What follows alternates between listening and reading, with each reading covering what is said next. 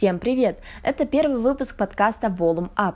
Гостем первого подкаста будет Айсулу Ерниязова, председатель Общественного фонда Лига волонтеров Казахстана, член Республиканского политического совета партии Нуратан, член политического совета Алматинского городского филиала партии Нуратан, член молодежного крыла Тим Казахстан Республиканского общественного штаба.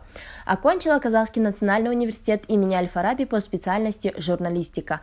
В 2018 году поступила в докторантуру казну имени Аль-Фараби на специальность управления проектами. Возглавляла волонтерские движения в международных проектах 28-й Всемирной зимней универсиады 2017, где зажгла факел, и Экспо 2017. Принимала участие в презентации Года молодежи в Казахстане. Открыла год волонтеров во многих городах. Стала победителем номинации Бильсинде Жаз по итогам закрытия Года молодежи в городе Алматы.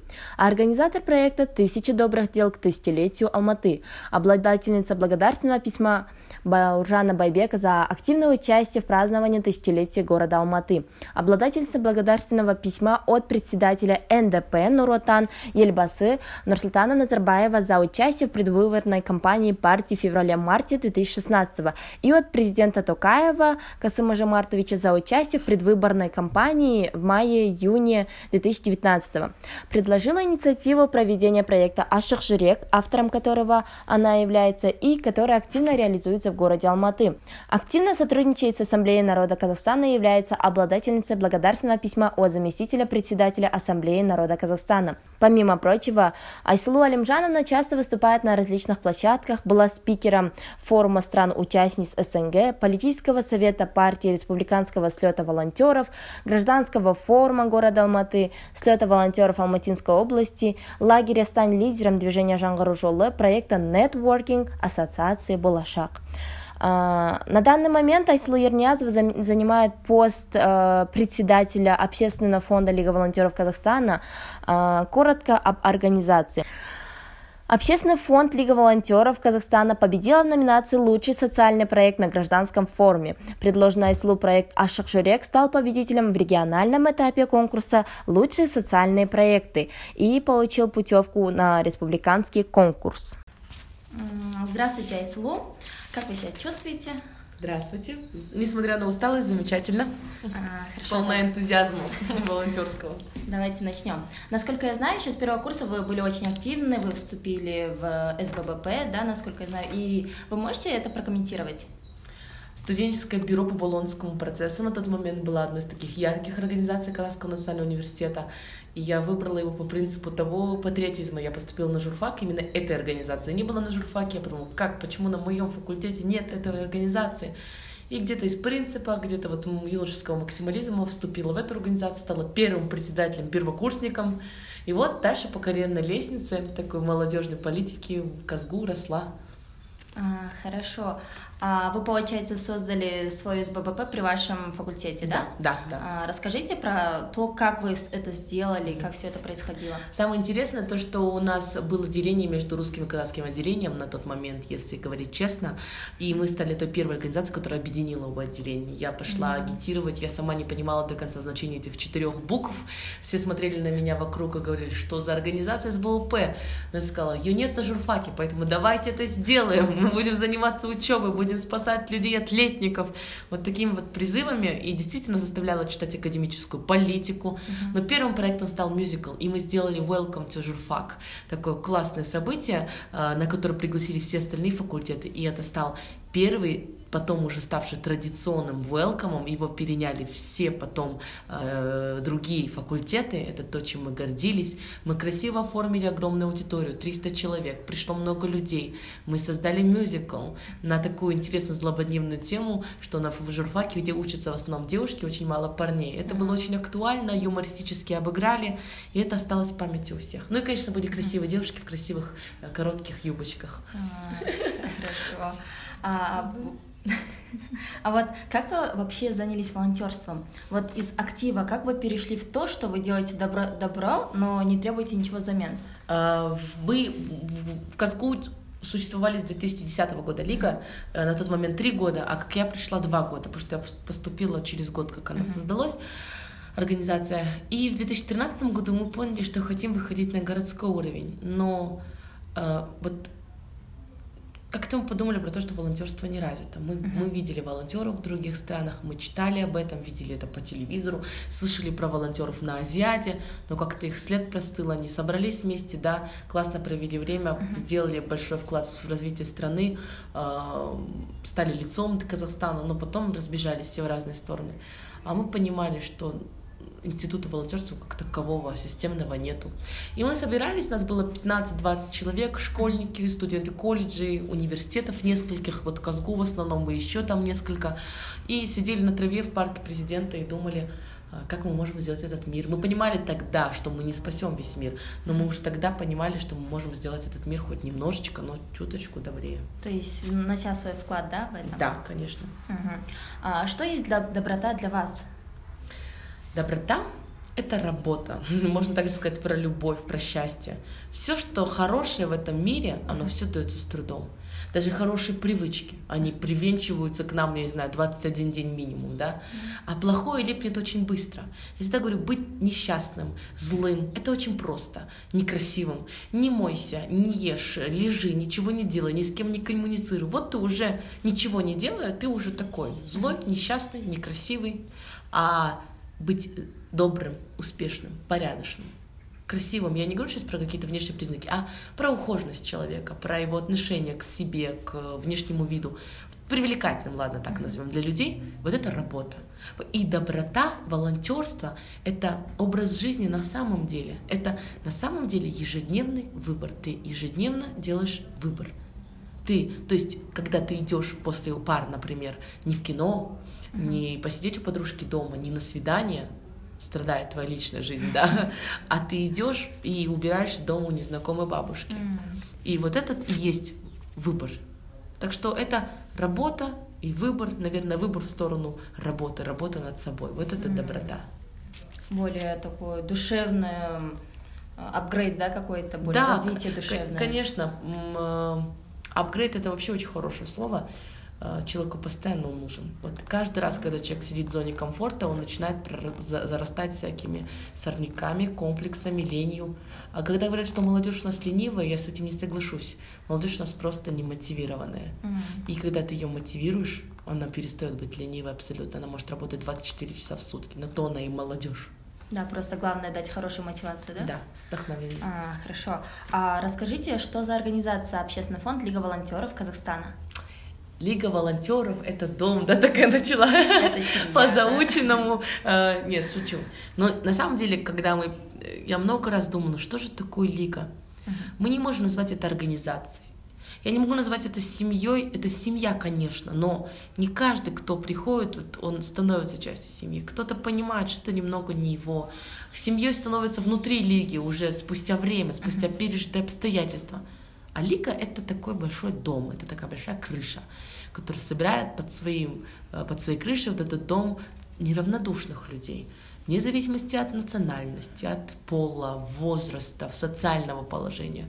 Я всегда говорю, у нас есть волонтеры с последними айфонами и с простушками, да, да. и у них абсолютно одинаковое э, ощущение вот этого добра и стремления к нему одинаково бывает низкое, а бывает одинаково высокое. Это никак не зависит, допустим, от социального положения. Также так возраст.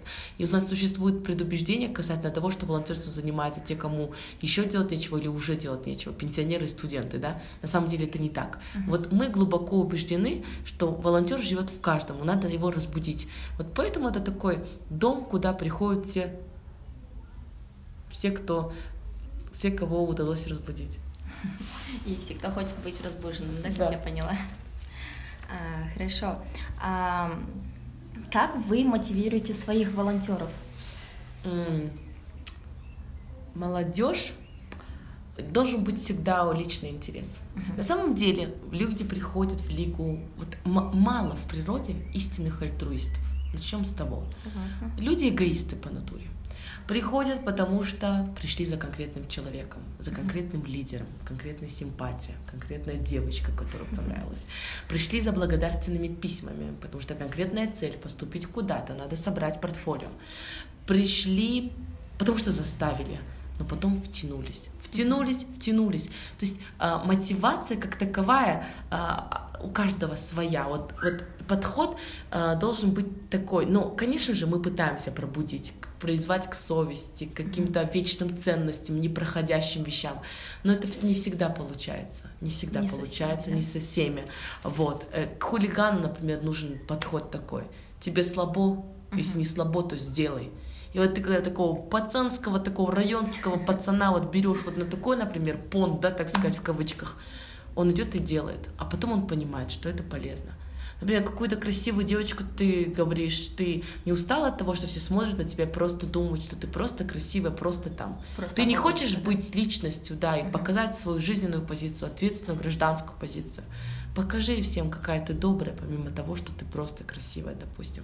Ну, то есть тут индивидуально у каждого. И э, говорю, без разницы, даже когда мы идем на агитацию, нам загоняют толпы народов, uh-huh. я говорю, ничего страшного, ничего страшного. Какому-то проценту это останется абсолютно неинтересным, какой-то процент просто внимательно послушает, uh-huh. и какое-то большинство, ну, я так самонадеянный человек, uh-huh. по-любому хоть как-то, но попробует. Главное вот это первое касание, мотивация. Uh-huh. Хорошо.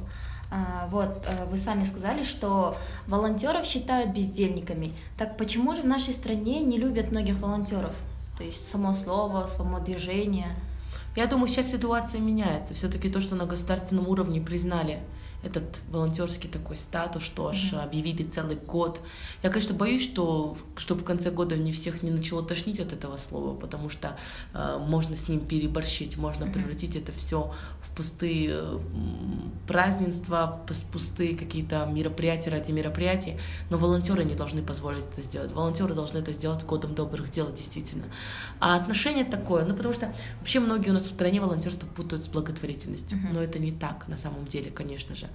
Волонтерство это вот опять-таки образ жизни. А э, если есть какие-то негативы, то только потому, что у них неправильное э, представление о волонтерстве, может быть, какой-то есть опыт. Потому что волонтерство многие э, перерубали через эту мясорубку, выжимают как сок из лимона, а потом выбрасывают на обочину. Вот мы так не делаем с людьми, мы стараемся, ну, мы их не используем, мы стараемся дать им что-то взамен, какой-то социальный лифт, какой-то, э, какую-то плюшку, да, за вот эти все кнуты. Еще, я думаю, наш народ так настроен, что многие любят халяву, но не понимают ее э, природы и происхождения.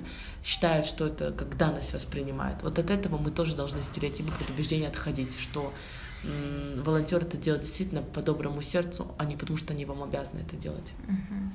А, и почему именно волонтер? Что это означает?